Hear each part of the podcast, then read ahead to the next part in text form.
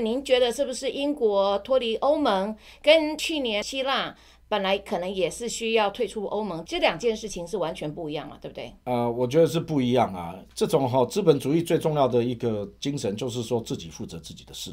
所以政府要小，你自己要工作，你自己要养活自己。这个其实呢是能够促进人的生产力的。那社会主义呢，基本上呢就是说我不工作，你们其他人要养我，好，或者政府要养我，所以他们要大政府。那希腊呢，这个国家呢欠了这么多的债务，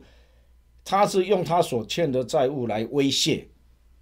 威胁这些的其他的国家，这个本身就很没有道理。但是呢，英国呢，他们是选择要走他们自己的路，这是一个他们要为他们自己负起责任，自己要走他们认为有希望的道路，他们的命运。不要被这些少数的所谓的欧盟的精英这些人、这些的组织，或是少数的这些精英来控制他们。那我觉得这是有勇气、有智慧、有清晰方向的。我个人是蛮祝福他们的。我觉得说，